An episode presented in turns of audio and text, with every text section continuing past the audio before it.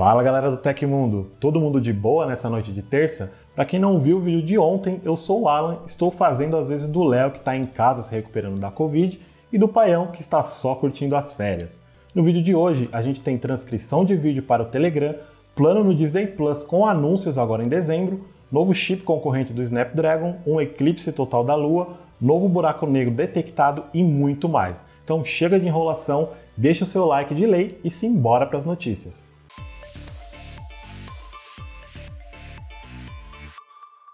O Telegram recebeu uma nova atualização essa semana que trouxe algumas funções bem legais, principalmente para quem assina o plano premium do app.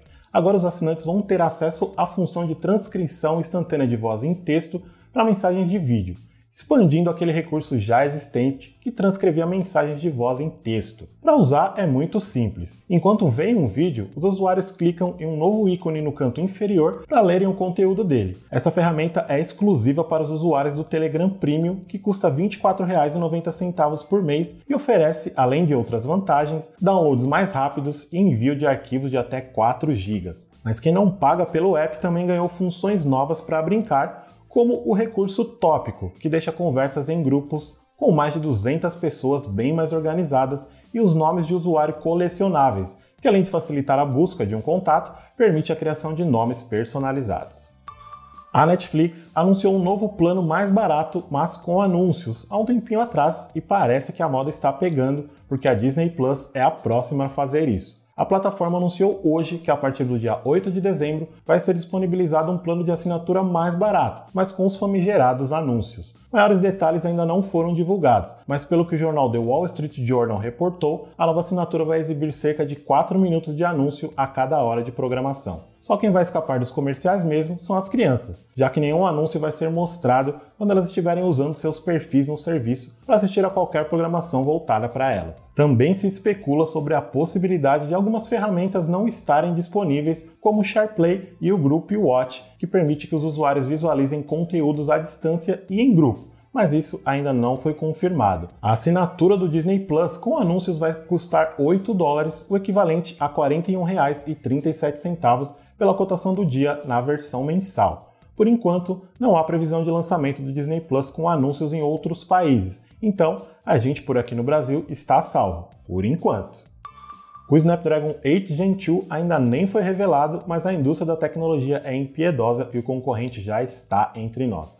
Vem aí o Dimensity 9200 da MediaTek, o novo processador móvel para smartphones da empresa. Ele até que impressiona. Produzido em 4 nanômetros pela TSMC, ele é baseado na tecnologia ARM e também é o primeiro SoC para smartphones a funcionar somente em 64 bits, o que por si só já é um sinal de que a indústria deve abandonar de vez os softwares feitos em 32 bits. Equipado com um modem M80, o componente é o primeiro da marca a trazer 5G MM Wave. Ele também vem com suporte para Wi-Fi 7 e Bluetooth 5.3. Já a CPU em ARM tem um principal Cortex X3 capaz de alcançar até 3,05 GHz, mais 3 Cortex A715 e 4 núcleos Cortex A510, voltado para tarefas mais básicas. Só isso aí já garante um salto de 12% na performance em um núcleo único, enquanto o desempenho multicore subiu 10%. Graficamente, ele também impressiona. Ele faz uso de Variable Rate Shading, Vulkan 1.3 e HyperEngine 6.0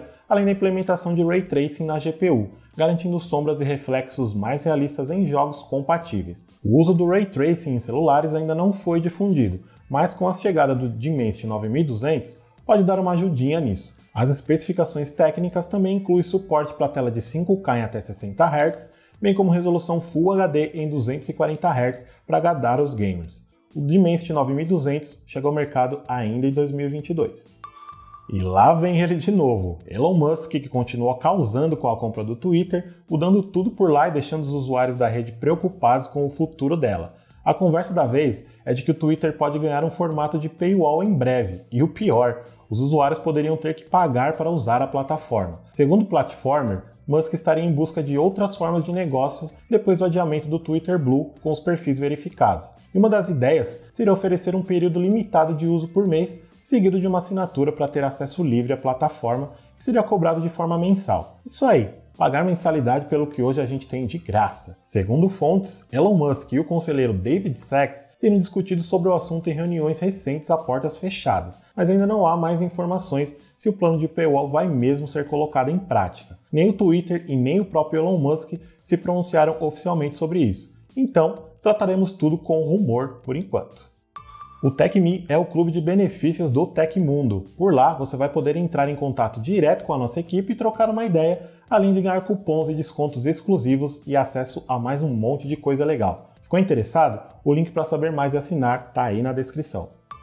Ontem a gente falou sobre o avistamento de OVNIs nos céus de Porto Alegre, e agora o assunto espaço sideral volta a ser destaque por aqui. Um estudo publicado na última sexta-feira, dia 4, astrônomos afirmam ter detectado aquele que seria o buraco negro mais próximo do planeta Terra, localizado a apenas 1.600 anos-luz de distância.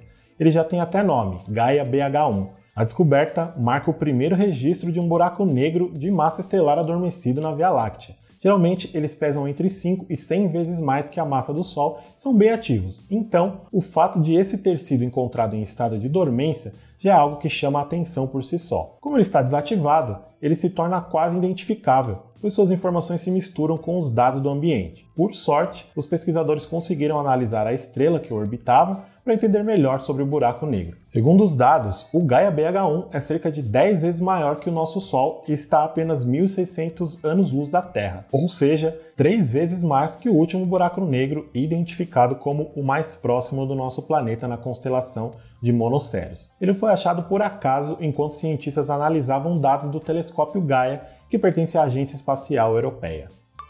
Essa terça-feira marcou a última chance para todos aqueles ligados em astronomia verem um eclipse total da Lua por alguns anos. Hoje cedinho, rolou um eclipse lunar que começou às 3 da madrugada e teve seu ápice por volta das 6 da manhã. Só para clarificar, eclipses da Lua acontecem quando ela fica localizada no lado oposto ao do Sol e o nosso planeta projeta uma sombra que pode cobrir o satélite parcial ou inteiramente. A última vez que isso aconteceu foi em maio deste ano. Infelizmente, fica a notícia triste para quem perdeu. Os astrofísicos calculam que o próximo eclipse total da Lua só aconteça em 2025. E mesmo assim, não vai ser para todo mundo. Só quem mora no leste leste da Ásia, na Austrália, na região do Pacífico e no oeste da América do Norte vão poder conferir. Aqui no Brasil, só parcialmente e olhe lá.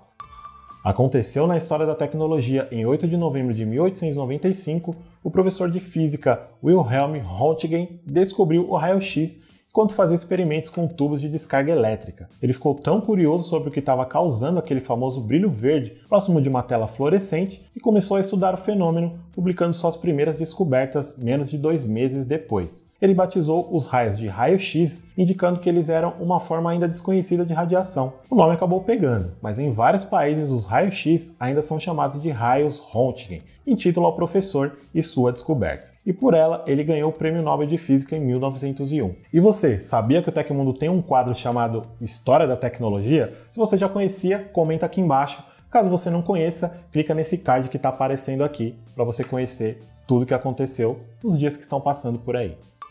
E essas foram as notícias do Hoje no Tecmundo dessa terça-feira. Aqui quem fala é o Alan Leocádio. Vocês também me encontram no Alan Underline Leocádio e a gente se vê no próximo vídeo. Fiquem de boa, cuidado com os buracos negros próximos demais da Terra, observem os sinais no céu e a gente se vê amanhã com mais um vídeo. Até!